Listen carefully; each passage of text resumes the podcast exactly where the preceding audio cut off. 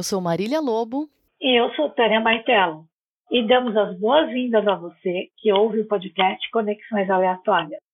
Nesta segunda temporada, o foco das nossas conversas são as narrativas. Ah, storytelling? Você talvez esteja pensando.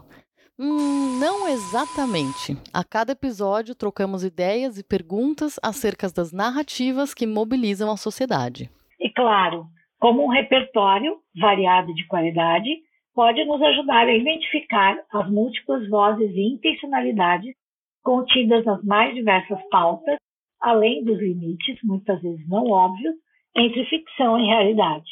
E se existe um assunto em que ficção e realidade se misturam, ou no mínimo coexistem, esse assunto é o das narrativas pessoais. Quem somos nós? Qual a nossa história? Como contamos essa história para o mundo e para nós mesmos? O quanto ressignificamos, manipulamos ou reescrevemos quem somos?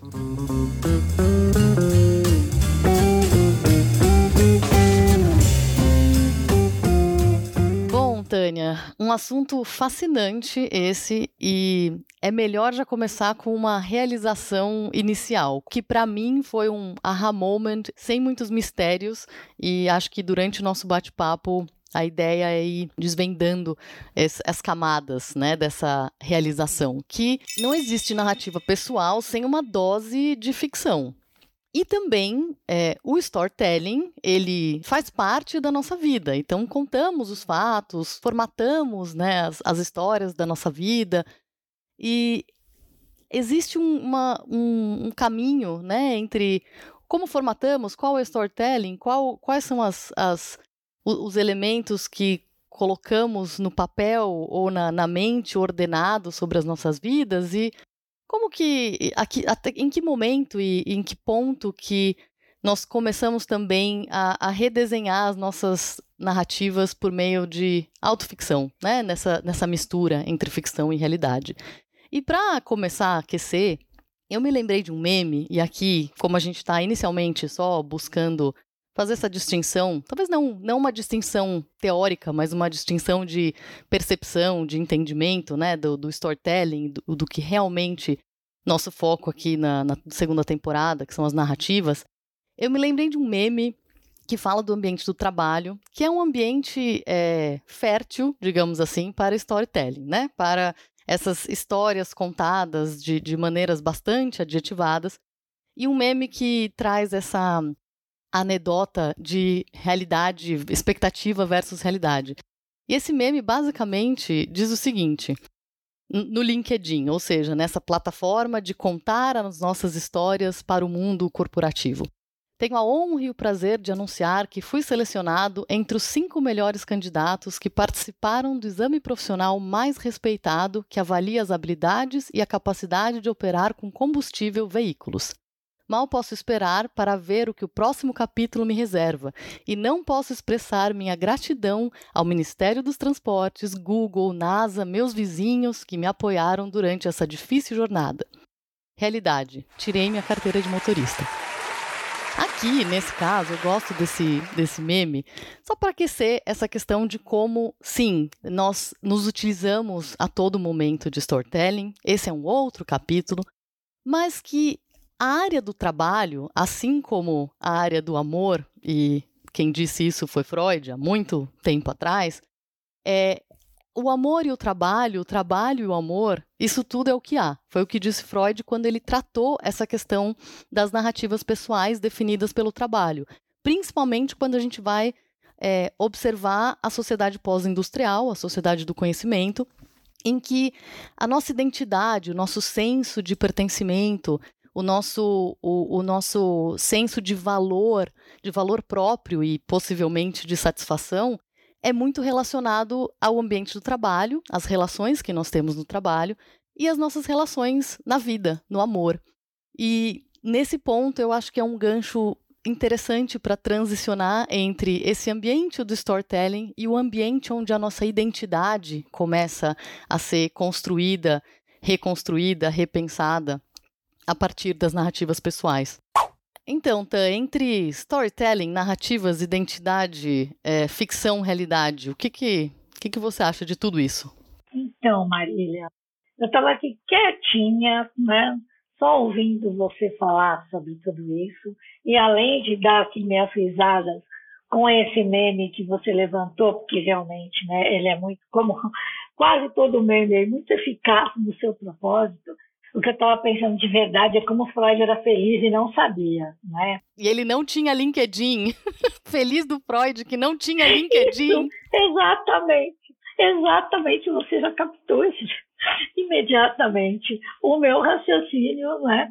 Porque ele pôde pensar, é, se dedicar a pensar essas questões, né? Usando aí é, dois vetores muito importantes, né? E praticamente naquela época acho que abarcavam aí tudo, que é o amor e o trabalho, né?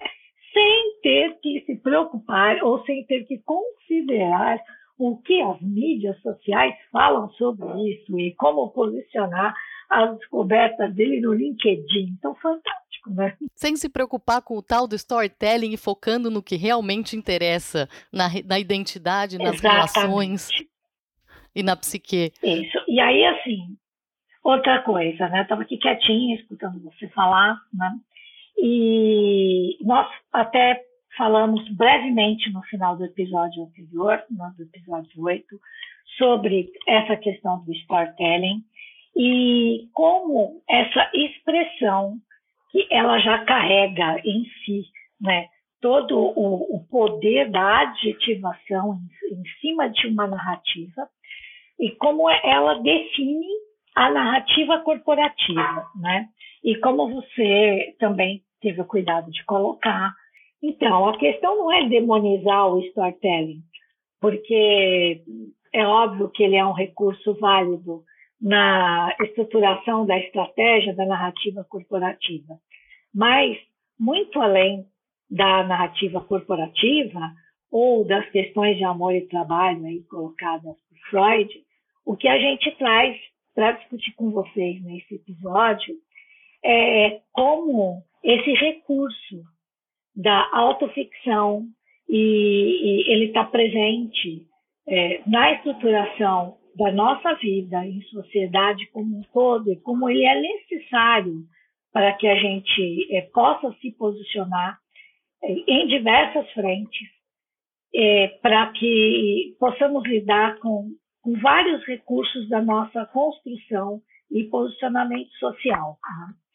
E, e, a gente começou aí com essa questão do storytelling para deixar isso um pouco mais visível, mas agora a gente dá um step back aqui, porque muito mais do que as histórias de amor de trabalho, como eu tinha, né, acabei de falar aí com relação às questões do Freud, né, quando a gente fala é, das narrativas pessoais, ou como a gente, quando a gente busca entender os limites entre realidade e ficção, entre é, ficção e autoficção, a gente tem que pensar um pouquinho mais é, na base, nos recursos de base construtiva disso tudo. E, na verdade, a gente está falando aí de, de, três conceitos muito importantes. Então, lá vem conceitos, é óbvio, esse é o Conexões Aleatórias. Mas o que, que eu estou falando? Eu estou falando da importância da gente pensar e entender aí é, sobre história, memória, né? é, e como isso se conjuga nas, nas narrativas, como esses fatores se conjugam nas narrativas, sejam elas narrativas ficcionais ou autoficcionais. Aliás, né, daqui a pouco essa é a grande questão hamletiana desse episódio. Né?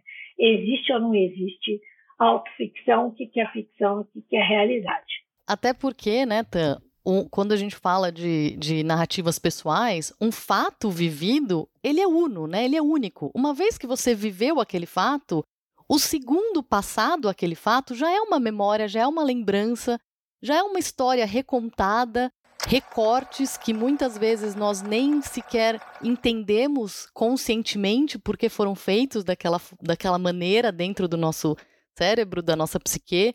Ouvindo você falar, me, me remeteu a sensação que todos nós já vivemos quando sofremos algum tipo de acidente, uma queda, um acidente de carro, que imediatamente após, né, depois de checar se você tá, seus membros estão se movimentando, se tudo está certo, imediatamente você revisita essa, essa, essa breve, esse breve fato, já recontando e pensando, nossa, se eu pudesse voltar um segundo. Então, eu, eu achei interessante trazer essa questão do fato vivido ele é uno, porque ele, ele, ele começa a responder um pouco essa questão hamletiana, que uma vez que o fato já aconteceu, no segundo depois que ele aconteceu, ele já está se transformando de alguma forma nessa narrativa entre realidade e ficção, que eu acho que é um pouco o que você está trazendo aqui, né, no, no escopo conceitual. Muito legal, e duas coisas. Né? Primeiro, que agora, com você falando, até acrescentaria mais uma coisa. Né? nós é, temos a capacidade de, ao mesmo tempo, lembrar e editar. A gente já está lembrando, nesse momento que você citou, a gente está lembrando e editando, né? Exatamente. Porque com certeza ali a gente já está procurando uma justificativa para o que aconteceu, porque tem que ter uma justificativa, e aí a gente já começa a usar as técnicas de edição da lembrança, mesmo uma lembrança hiper recente de um evento, como você citou agora, né? Exatamente. E, e, inclusive, fazendo isso de forma consciente e inconsciente ao mesmo tempo, nessa grande ilha de edição, né? Edição de pensamentos e de sentimentos e de sensações, né? E tudo isso vai ter um impacto grande sobre o que a gente vai contar a respeito disso. Portanto, né, essas lembranças e essa edição é, vai ter impacto na narrativa, seja de qual, que ordem for, né, seja é, a voz, é, de qual voz ela carregue, e, e, certamente isso vai ter um impacto, e isso é muito é, importante aí para a gente entender as intencionalidades, como a gente começou esse episódio falando aqui, das narrativas, né? Mas deixando isso daí, essa, inclusive alguns pontos da sua intervenção ainda mais claros, né? Então, como é que esse, esses conceitos entram nesse contexto para que a gente possa falar um pouquinho mais sobre essa, essa outra vertente da construção das narrativas, né? Numa narrativa, nós temos, por exemplo, teoricamente, já o, o elemento da história, certo? Daquilo que aconteceu, como registro, é, como fato ou como evidência. Na questão, ah, então eu tenho é, é, um fato aconteceu e eu tenho uma narrativa sobre ele, certo? Estritamente do fato. Estritamente uhum. do fato. E isso talvez seja somente válido e mesmo assim entre aspas, né?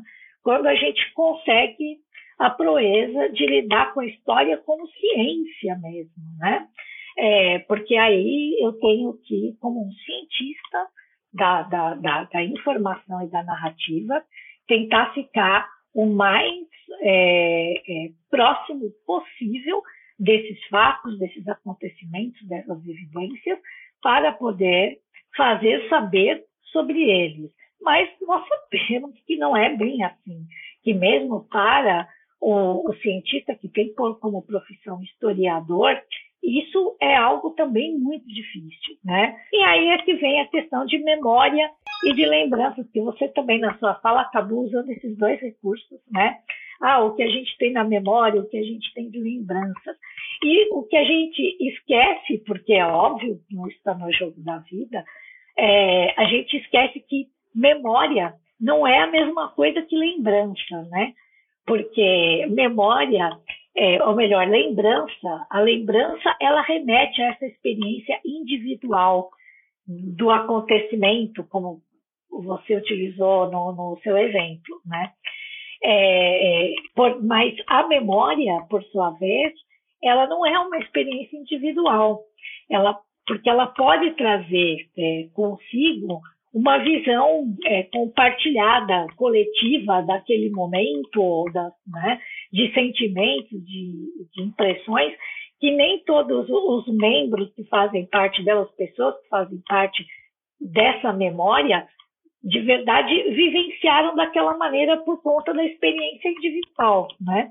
Então, tem a lembrança, a lembrança tem esse componente da, é, da experiência individual, ela é nossa, né? E ela vai aí ser transportada, mas a memória não. A memória, quando a gente já começa a lembrar aquilo que temos como experiência, a memória vai nos trazer, ou vai selecionar, ou vai editar, como a gente falou, diversas coisas. Tanto isso em termos de memória individual, quanto de memória coletiva, né? E não tem como é, tudo isso não estar presente, inclusive no, no ar do trabalho de relatar fatos e acontecimentos, né? Sem a gente estar tá falando aqui de técnicas, de técnicas de escrita ou de técnicas jornalistas para isso, né? Só lidando isso com mesmo é, com a dimensão da escrita individual, do compartilhar individualmente essas experiências, né? E sem contar que a gente teria aí também as histórias, aquelas que não são com H e que a gente inclusive vai se utilizar delas hoje aqui para poder falar sobre esses eixos aí temáticos que nós escolhemos, né? Porque nas histórias, na ficção, nós temos aí a, a prerrogativa da liberdade ficcional, né? E aí, impossível não lembrar do disclaimer clássico em todas as produções, principalmente, né? Audiovisuais, né? Como é que é que diz lá? Ah, qualquer fato, é, é qualquer semelhança com pessoas ou fatos da vida real é, é, é mera coincidência, não é? E será, né? Então, tudo isso interfere nesses limites do que, na verdade, é, é, se configura como narrativa é, pessoal, individual ou coletiva e que a gente transporta para a narrativa, seja ela a narrativa da, da, nossa história pessoal, da nossa história profissional, da nossa história é, em sociedade e de qualquer experiência que a gente esteja vivendo, inclusive do que a gente faz aqui no próprio podcast. Como uma excelente professora que é, eu acho que você conseguiu delimitar num ambiente e, e nessa no bate-papo fica nítido, né? Isso que eu acho o, o, o poder do, do podcast, desse papo que vai acontecendo, que esses elementos, obviamente, eles coexistem e eles estão todos juntos e misturados, mas como excelente professora que é, eu acho que você conseguiu traçar as, as diferenças, que, claro, nós não conscientemente é, pensamos sobre essas diferenças, mas elas estão ali. Elas também impactam o nosso, a nossa forma de olhar, o nosso entendimento, a nossa percepção. Eu acho que aqui, eu, só para a gente fazer um, um, um, fechamento dessa primeiro, desse primeiro momento aqui, é, é tão importante entender esses diversos elementos que coexistem, justamente para afinar percepção, compreensão, olhar, né? Eu acho que todas as vezes que nós conversamos sobre o episódio, sobre temas, nós voltamos nessa, nessa mesma prerrogativa, né? A compreensão dos elementos e de como de quais são os jogos, quais são os, os, as peças né, que estão nesse, nesse grande tabuleiro. Eu acho que você conseguiu delimitar muito bem. E puxando a sardinha, puxando a sardinha para conexões aleatórias, na verdade eles fazem parte sim do nosso repertório, né? É, não exatamente o ferramental, ele não contém todo o ferramental para lidar com eles, e por isso que eles são um repertório já tão incorporado que fazem parte do nosso inconsciente. E que né, aí todas as demais fases do repertório, é, onde a gente adquire conhecimento, experiências, tudo aquilo que a gente já falou, vai se juntar a isso para que isso possa ser trabalhado e construir aí é, não só a nossa narrativa, mas como a nossa interação em sociedade. Exatamente. E, e, eles acabam surgindo, transbordando de uma maneira natural, né? na, na conversa, Exatamente. na forma com que nós interpretamos, vivemos e nos posicionamos no mundo. Né?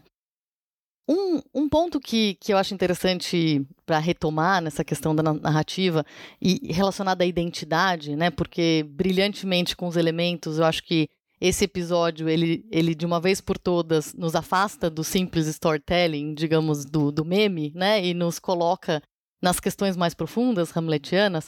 É, eu, eu, sinto que essa que existe nas, nas transições, nos momentos de transição de vida, grandes mudanças, transição de carreira, ter um filho, casamento, é, as grandes, os nossos grandes é, atravessar do rio, né, que, que todo mundo vive. Individuais e coletivos. E coletivos. Esses momentos, né, de grandes transições, eles têm um efeito em todos nós, individualmente e coletivamente, de um vácuo narrativo, né? Porque quando você casa, quando você muda de país, quando você passa por uma pandemia, não à toa a quantidade de livros que foram editadas imediatamente após o primeiro ano de pandemia foi inacreditável. Um pouco, inclusive, é, o mais do mesmo, porque somos, por mais que pensemos que né, somos únicos e, e incríveis, somos todos é, na, no, muito semelhantes e, e, muito medíocres em determinado ponto. E nada autocentrados, né? Exato, nada, imagina, falaremos disso, né, do, do autocentramento.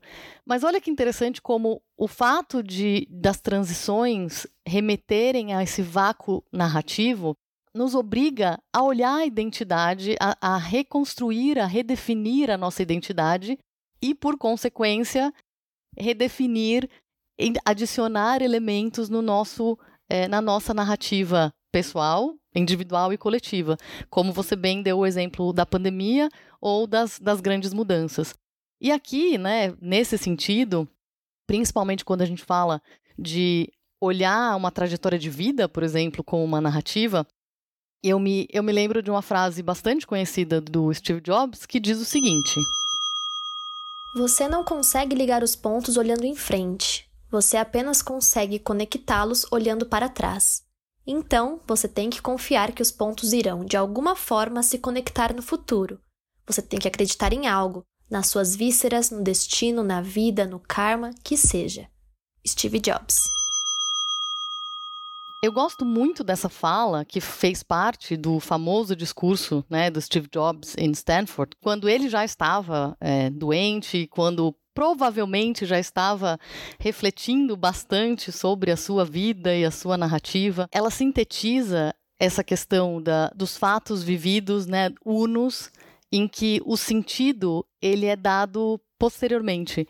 E o sentido ele é dado por todos esses elementos que coexistem, como a Tânia colocou, da memória, da lembrança, do individual, do coletivo, e que por isso que parece que esses pontos vão magicamente se, se ligando, mas essa construção ela vai acontecendo quando você olha o que já foi vivido, o que já não é mais o fato no instante uno, mas já é algo que começa a se desenhar como parte da sua própria identidade, e né, como parte dessa narrativa pessoal que vai se transformando ao longo da vida. Então, essa fala, ela resume bem alguns desses conceitos mais teóricos, hamiletianos, mais abstratos, talvez, que nós trouxemos aqui. Marília, ouvindo você é, falar sobre esse um dos né, momentos aí geniais do, do Steve Jobs, é, só um desafio aqui, vamos brincar com Freud, né? É, você conseguiria se descrever sem é, recorrer ao storytelling corporativo? Uh, difícil, né? Mas não vou mentir que já, já pensei sobre isso. E eu acho que esse desafio, é, eu acho que esse desafio ele é legal porque ele traz, ele ilustra justamente a questão do, do trabalho, de como é difícil pensar quem somos nós sem dizer eu fiz tal faculdade ou eu é, sem recorrer imediatamente ao storytelling, né, corporativo, mas buscando a questão da identidade, a questão de, de, de das suas transformações, né, e dos elementos da, da narrativa pessoal. Eu sim já fiz esse exercício, mas vou tentar aqui, inclusive, pensar de uma maneira mais, mais abrangente. Quem sou eu? Bom, é uma sagitariana que ora está aberta ao oculto, ora está extremamente cética, tem uma alma de educadora, um coração de escritora, uma mente extremamente inquieta, caótica e um espírito valente. E aqui, como eu acho que é interessante pontuar, como eu já havia pensado um pouco sobre esses elementos, que voltando e olhando os adjetivos e as qualificações, é, eles trazem para mim as nuances de luz e sombra que existem nas narrativas de, de todos nós, né? Então, quando eu falo, por exemplo, um espírito valente, é, a luz que está ali é seguir apesar dos medos, a coragem, de, a valentia de seguir e, e transformar e vivenciar as transições e, e as, os acontecimentos que a, a, vida nos traz, mas sim com, com uma sombra de, de medo e de, e de é, insegurança que existe também nesse mesmo espírito. Quando eu falo de uma mente inquieta, é uma mente inquieta questionadora, mas é também uma mente inquieta é, que muitas vezes é caótica e desordenada. É, eu, eu acho que esse exercício é a questão do, do, das polaridades do ceticismo e, e, do aberto ao oculto, por exemplo, é uma das, das questões que mais me fascinam quando eu penso sobre a minha identidade, que é adoro é, a, a, ciência, o ceticismo, é, é as hipóteses e, e é, buscar o, o olhar não enviesado, mas também acredito que existem é, existe o invisível, existem coisas que não que um dia a ciência não provou, né? Então, acho que é assim, assim que eu me, me definiria. É, esse exercício é um exercício que eu recomendaria para todo mundo, porque é uma forma de olhar a luz e sombra de si mesmo, inclusive comparando as diferenças ao longo da vida, né? Se a gente está dizendo aqui que, que essas narrativas elas vão se transformando, né? Com suas luzes e sombras. E para você, Tan, quem que você, quem é você, sem dizer o que você faz? Ainda bem que você né, já me deixou um gancho aí no, no final da sua fala. Você falou agora, ah, são, é, é um posicionamento, uma construção de identidade que vai se transformando ao longo da vida. Porque primeiro eu estava pensando aqui por que é que eu fui propor o desafio, né? Porque daí eu tenho que responder igual, certo?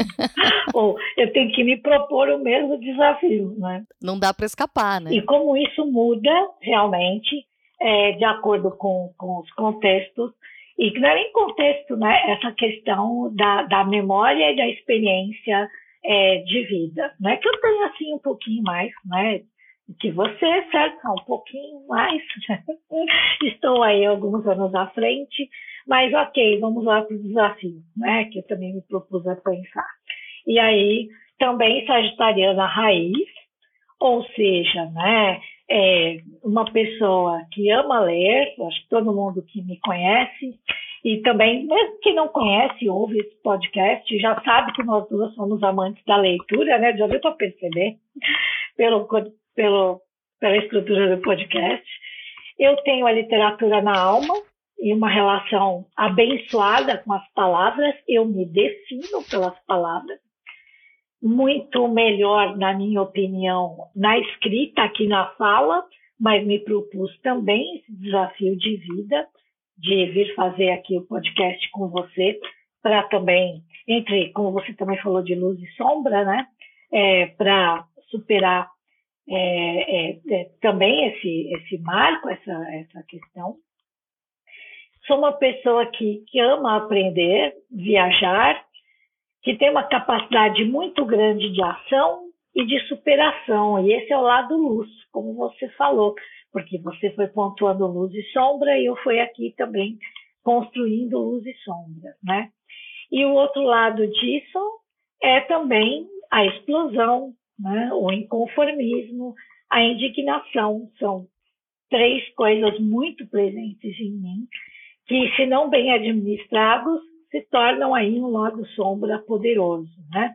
Principalmente hoje, aqui, aos meus 57 anos, eu não tenho mais tantas certezas, é, é, mas eu diria que sou alguém que busca, em busca, não que busca, né? Alguém em busca do novo, de outras histórias para viver e para contar. E uma pessoa ansiosa, né? É, inquieta, como você também colocou, e ansiosa tentando desapegar de uma série de coisas. É, o desapegar é, é desafiador, né? Então, para terminar esse bloco, como a gente sempre gosta, fica aí o exercício, né? Que para quem, quem nos ouve, é esse desafio de também pensar quem você é sem dizer o que você faz.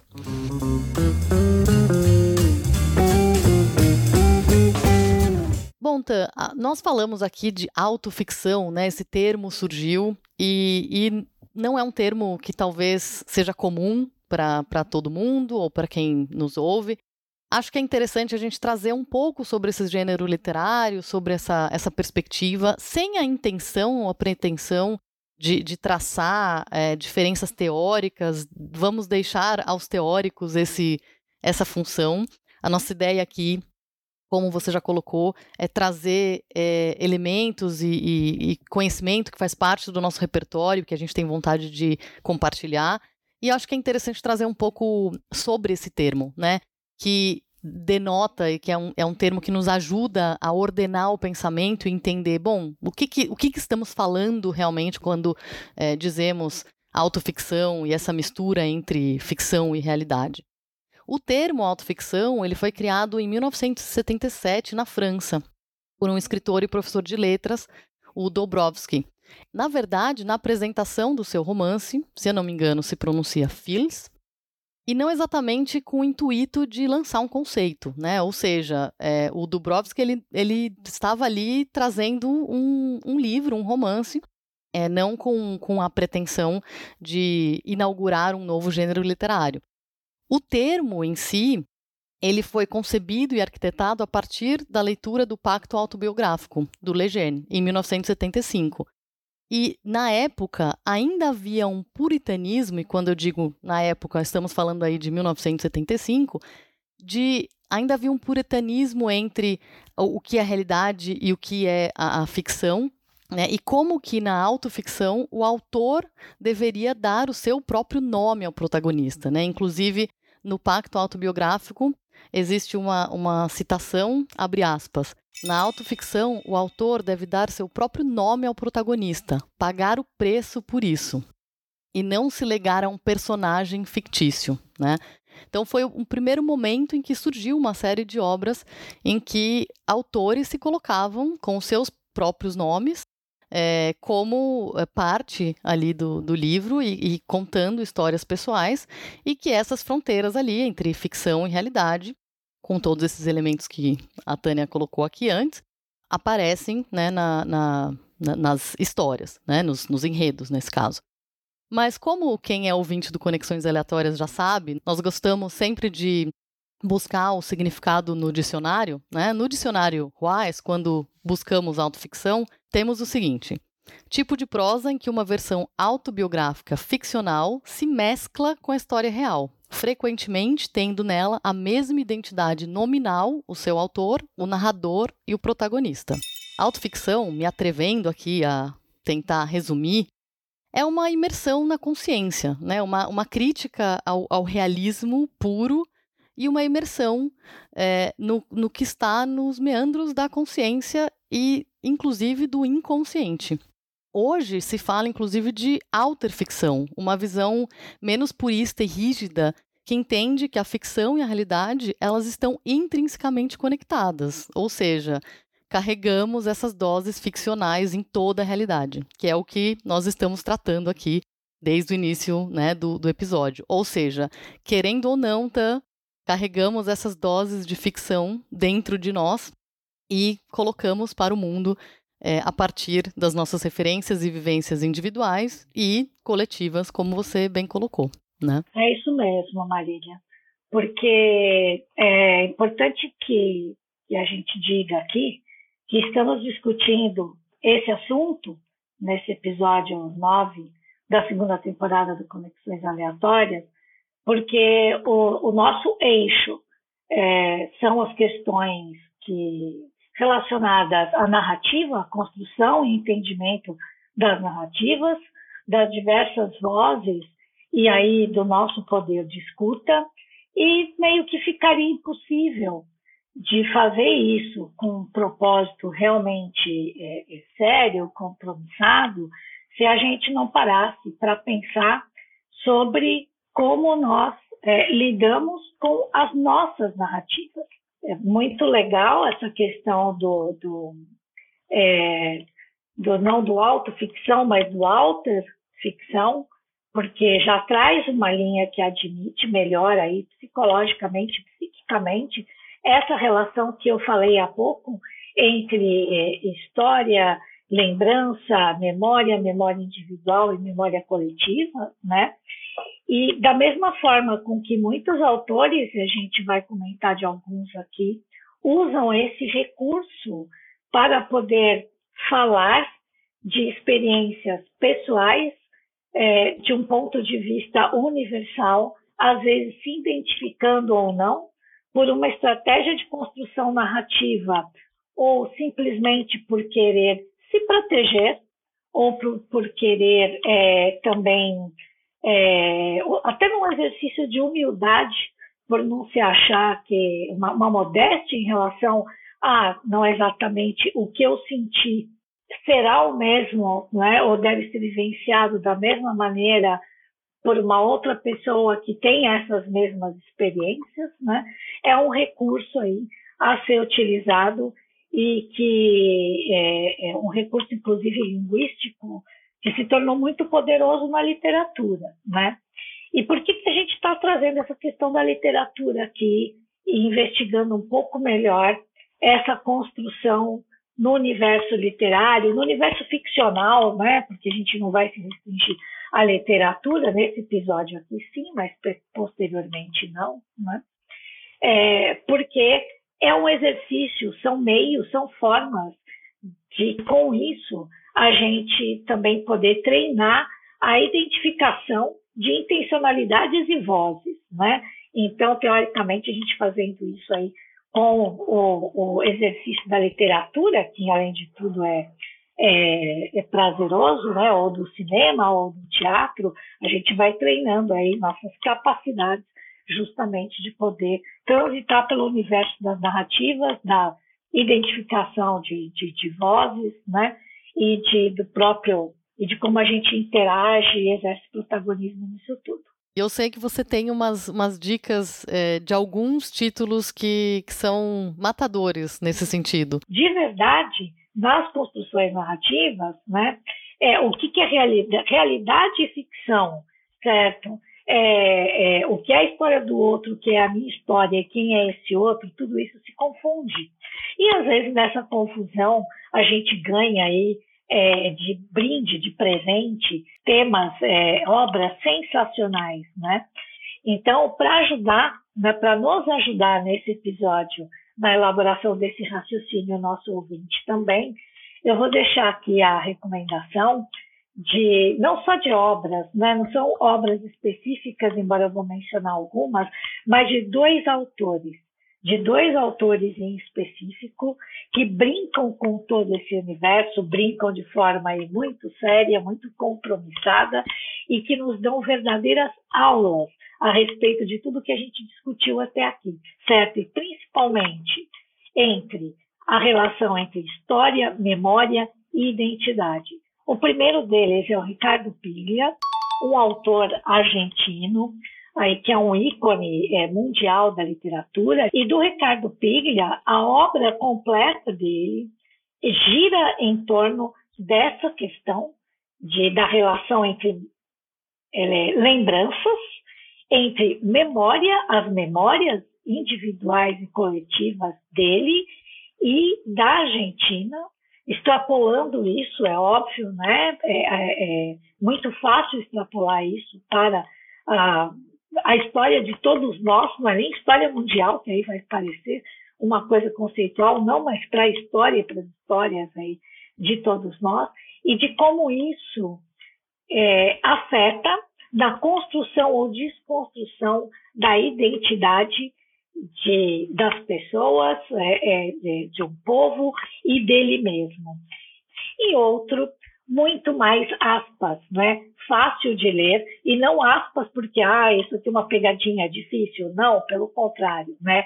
É fácil, eu quis colocar aspas aqui na minha fala, porque os livros são realmente é, é, muito bons de ler, né? Muito gostosos de ler, porque é, são os livros do Paul Auster. O Paul Auster também é um autor aqui no Brasil editado aí nos bons últimos anos, acho que 20 anos, se não me engano, pela Companhia das Letras.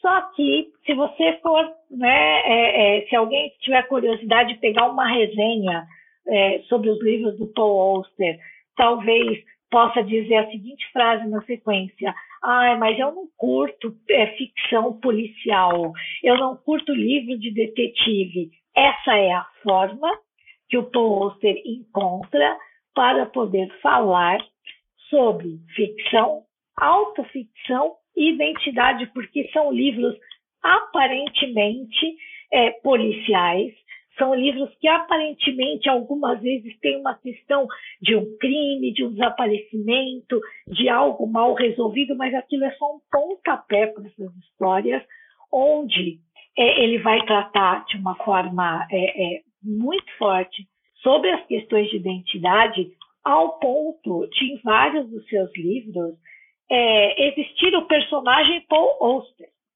O Paul Auster, como personagem, ele interage naquele livro e a gente, é, pela qualidade da, da, da, escrita e da informação e do enredo que ele traz nesses livros, você muito facilmente começa a se perguntar, certo? O que daquilo é verdade, o que, que é ficção, o que, que é realidade e o que, que é inventado, certo? Porque a própria figura do autor está ali interagindo com o personagem e o mais legal é que você não vai encontrar definitivamente essa resposta, ou melhor, você só vai encontrar essa resposta dentro de você, nem recorrendo às entrevistas dele. E dele, eu indico aí para quem quiser se iniciar o Trilogia de Nova York, é um dos primeiros livros dele, né? É para percorrer essa, é, essa obra completa, como eu falei, são aulas a respeito é, é, de todas essas relações que a gente está falando aqui. Muito legal. E quando você. É, é interessante esse exemplo da forma, né, do, do Paul Auster, de trazer é, os, os crimes, né, a, essa questão da investigação como forma, me lembrou aqui um outra, uma outra temática, um outro eixo temático que delimita muitas, muitas narrativas pessoais, no caso, uma que eu me identifico, que é a narrativa da imigração.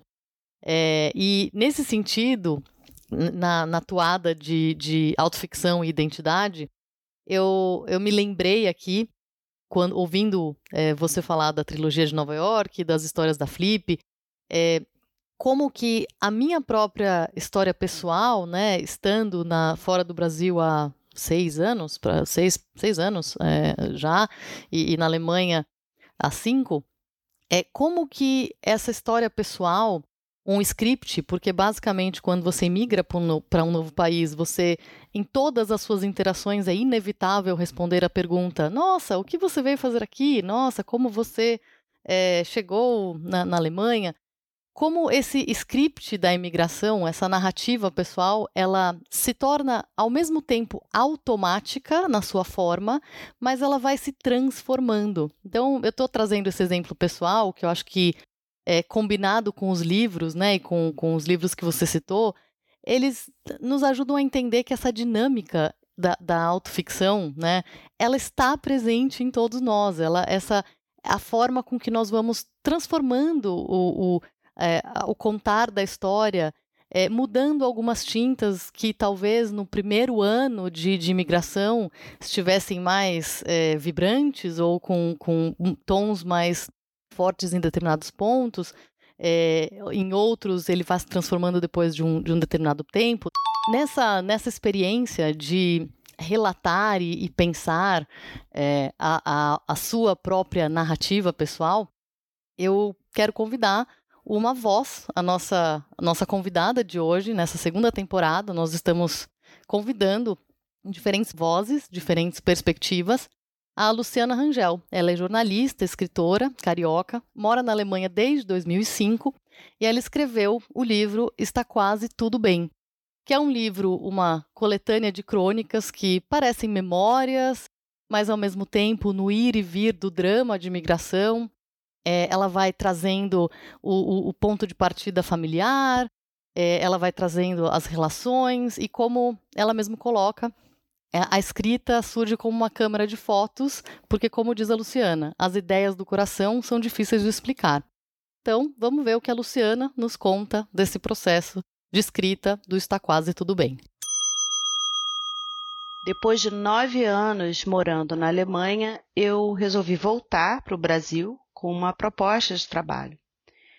E, e qual foi a minha surpresa em ver que eu estranhei, houve um grande estranhamento do meu país. É, eu acho que eu estava tão adaptada a Berlim, a minha vida na Alemanha, que foi tipo um choque para mim voltar para a minha vida brasileira. Então eu comecei a escrever sobre as minhas experiências, sobre as minhas reações paralelamente a esse, digamos, choque cultural inverso, eu também é, fiquei sabendo que meu pai estava muito doente. E, enfim, então eu usei meio que a escrita para trabalhar todas essas emoções dentro de mim. Então o livro começou assim. Toda viagem que eu fazia, ou alguns momentos, eu pegava o caderninho e escrevia. E fui escrevendo, escrevendo, escrevendo. É, guardei esse material é, ao longo desse, desses oito anos, né? Que é um livro que foi, come, começou a ser escrito em 2013. E agora, na pandemia, eu conversando com um amigo e pensando que projetos que eu poderia fazer para aproveitar esse tempo trancado em casa, né? Ele me falou: "Ah, por que que você não publica aquele livro que você já tem pronto?" E eu nem lembrava mais. Eu pensei: "Ah, que livro? que livro aquele?" Aí eu fui olhar e na verdade eu tinha um monte de crônicas e e realmente eu tinha um livro pronto e eu nem lembrava mais do que eu tinha escrito e então eu acabei reunindo essas crônicas, reorganizando para ter, digamos, uma linha, é, uma linha de história para contar, né? E escrevi a primeira e a última crônica por último, né? São, são as crônicas mais é, fresquinhas, digamos. Então, o Está Quase Tudo Bem é um apanhado de crônicas fruto, eu acho de uma necessidade emocional e também de, de uma reflexão, de fazer uma reflexão sobre o, o pertencimento, o não pertencimento, é, as escolhas pessoais que a gente faz na vida, né, e profissionais e acho que a gente está vivendo um tempo que é tremendamente, sempre foi importante, né? Mas a gente finalmente está tendo esse espaço de entender, de entendimento que é importante construir a história, construir literatura com narrativas diversas, com perspectivas perspectivas históricas diversas também, né? Eu não consigo imaginar um desenvolvimento é, da nossa narrativa ou da nossa perspectiva sem observar o outro, né? Sem a relação com o outro. É, também acho que usando a escrita, né, as ferramentas que a gente pode fazer para uma autodescoberta ou para um, uma, uma nova é, percepção é, de como a gente vê as coisas, de como a gente vivencia as coisas, né? Claro, eu sempre vou sugerir a escrita, é, mas eu acho que não tem como a gente trabalhar é, a nossa narrativa, essa é a minha opinião também, claro, né? Sem observar a narrativa do outro, a perspectiva do outro. Enfim, foi muito bom escrever, foi muito bom publicar, foi muito importante publicar esse livro para mim. É, eu acho que se encerra aí um capítulo é, da minha vida é, e, e o livro me faz ver com muita clareza isso. Muito bacana ouvir a Luciana com uma perspectiva é, de escritora contemporânea e essa perspectiva pessoal, né, da, da, dessa vivência pensada, escrita em tantas crônicas. Vale a pena ler. E agora uma última recomendação nessa grande, nesse grande bloco de livros. Uma obra que não poderia faltar é O Filho Eterno, do Cristóvão Teza, de 2011. Porque o ponto do Cristóvão Teza aqui, ele é bastante interessante, ele é um romance de ficção baseado nas próprias vivências do autor. Então, ele é uma certa autoficção disfarçada, né? Um, inclusive com um determinado distanciamento. Ele, o livro ele conta a história do nascimento de uma criança com síndrome de Down, coincidindo com um momento de ruptura ali dos pais, né, de um filho que foi muito desejado, mas diferente, nas palavras do próprio pai, na tímida tentativa de explicar para os conhecidos nos primeiros meses daquele bebê uma criança, entre aspas, com um pequeno problema, né? O Tez, além de autor, ele é também uma parte do personagem do Filho Eterno. E, o, e ambos eles têm muitas coisas em comum, né? Professor, escritor, uma busca de reconhecimento desse filho com síndrome de Down, é, inclusive falando muito sobre questões da época, sobre é, é, o, o, próprio, a própria denominação da síndrome de Down, como que era, a, a, como a Tânia colocou, né, a memória coletiva, como que era o contexto coletivo na época em que o filho nasceu. Então, é, existe um relato individual é, muito bem desenhado e coletivo, e todas as incertezas, as, as dúvidas a respeito da paternidade e, e de si próprio, né? E, e o Tesa, ele, em uma entrevista posterior, em 2014, então acho interessante também a gente perceber e pontuar aqui que falar de autoficção é também falar do entendimento do tempo interno, né? O tempo, não o tempo de Cronos, né? O tempo de Kairos, o tempo que todos nós temos para digerir essas experiências e, e, e redefinir é, o, o, as posições das, das peças né, desse, desse, tabuleiro. E o Tese, em 2014, numa entrevista, ou seja, posterior ao lançamento do livro, ele falou que após o nascimento desse do filho dele, ele cogitou escrever sobre o assunto, mas ele precisava encontrar o ponto certo, né, uma perspectiva que não ia, na opinião dele, incorrer no grande erro de fazer um relato autobiográfico. E aqui eu acho brilhante que o próprio Tesa, é, com essa fala, mostra a consciência de que é, realmente qual é a fronteira entre realidade e ficção e que seria um erro ter essa intenção de é, traçar uma autobiografia, uma, uma linha real, sendo que todos esses elementos discutidos no, no, no Filho Eterno, ele, eles estavam inclusive em suspensão, em suspensão do tempo interno, da, da interpretação e, da, e do entendimento. E para fechar esse bloco de indicações literárias, eu separei um trechinho aqui que ilustra essa perspectiva do Tesa no Filho Eterno. Um filho é a ideia de um filho. Uma mulher é a ideia de uma mulher. Às vezes as coisas coincidem com a ideia que fazemos delas. Às vezes não quase sempre não. Mas aí o tempo já passou e então nos ocupamos de coisas novas, que se encaixam em outra família de ideias.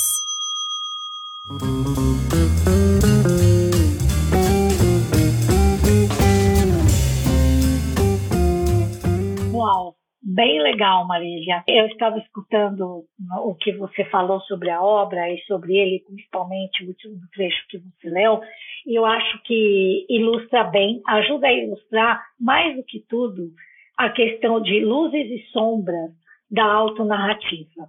É, e também o que você falou sobre a experiência de imigração e o que a Luciana trouxe para a gente, né? É, como tudo vai depender do livre-arbítrio, do poder da escolha e do equilíbrio com que a gente vai usar o que a gente tem à nossa disposição, né? É, então, tem um lado luz na autonarrativa, que com certeza, por tudo que a gente comentou acima, e principalmente pelas obras é, supostamente é, não ficcionais, né, comentadas, é, que é um exercício de, de libertação, ou de liberdade, não de libertação, né? um exercício muito bom de, de liberdade, de, de posicionamento, de, de, inserção do seu eu eh, pra, e de compartilhamento do seu eu para com a, as pessoas, né? É, em compensação, é algo que você não pode, em nenhum tipo de narrativa, e retomando o começo desse episódio, que começou aí com a questão do storytelling corporativo, né? Ficar refém daquilo, né? É, a questão da construção da narrativa, da inserção das narrativas pessoais, as luzes e sombras estão também nesse terreno que às vezes é, é muitas vezes difícil da gente delimitar, não é nem delimitar, de se perder, né? Porque elas são muito necessárias para que a gente possa, a cada época da nossa vida, reelaborar o nosso lugar no mundo, certo? Mas, ao mesmo tempo, não nos tornarmos nem reféns das narrativas que a gente vai criando para a gente mesmo, e, e muito pior, né, de elementos feitos de elementos falsos que a gente possa ir incorporando nessas narrativas quase quem sei perceber é, por conta de incorporação de, de, de, de, contextos ou de fatos ou de, de pressões dessa memória coletiva.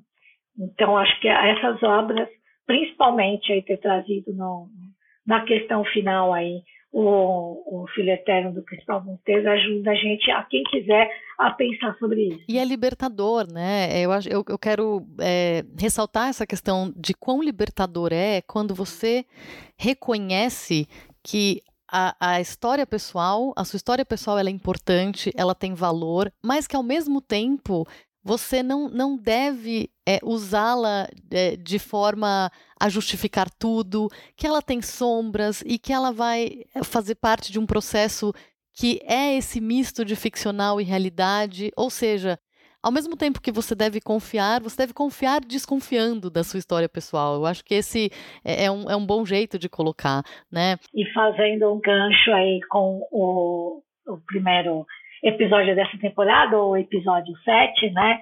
Lembrando que o caminho eu acho mais é, é, seguro, não sei se eu gosto dessa palavra seguro, mas é um, um caminho legal para ser percorrido nesse sentido, né? É procurando aí sempre enxergar a sua essência, certo? Fazer aquele exercício da autenticidade, né? E procurando isso também nas narrativas alheias, é, procurando é, bem, a gente vai encontrar a nossa e a dos outros, né? A da nossa voz e a da voz de quem fala.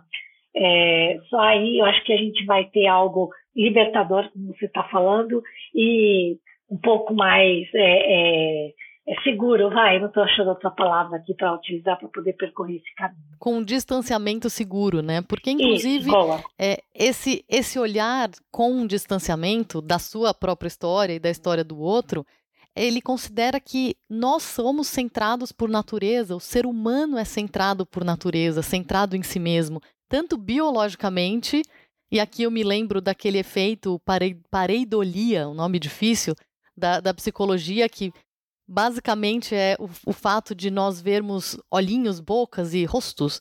O fato de nós vermos rostos em, em imagens, em manchas, em pontos aleatórios, é, é, um, é um elemento biológico ainda do é, homem da caverna de sobrevivência, reconhecer o humano e ser autocentrado na imagem humana, né? Então, um auto, autocentramento biológico.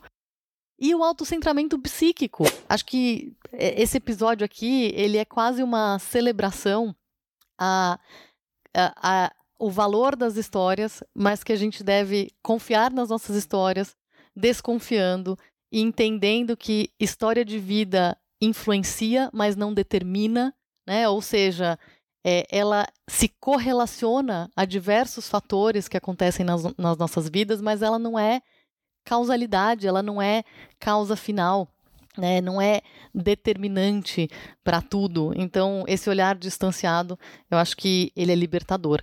E a gente não poderia fazer uma segunda temporada falando de narrativas, das narrativas que impactam a sociedade, sem falar das narrativas, né, de nós outros, de nós mesmos, esses seres autocentrados, é, caóticos, incoerentes, cheios de luz e sombra, mas ao mesmo tempo fascinantes. No fundo, Todos temos necessidade de dizer quem somos e o que é que estamos fazendo. E a necessidade de deixar algo feito, porque esta vida não é eterna, e deixar coisas feitas pode ser uma forma de eternidade. Somos, sobretudo, a memória que temos de nós mesmos. La Província, Las Palmas de Gran Canária, 20 de julho de 1997. José Saramago em entrevista de Mariano de Santana. Esse foi mais um episódio do Conexões Aleatórias, um podcast que coloca o seu repertório em dia. Até mais. Até o próximo episódio.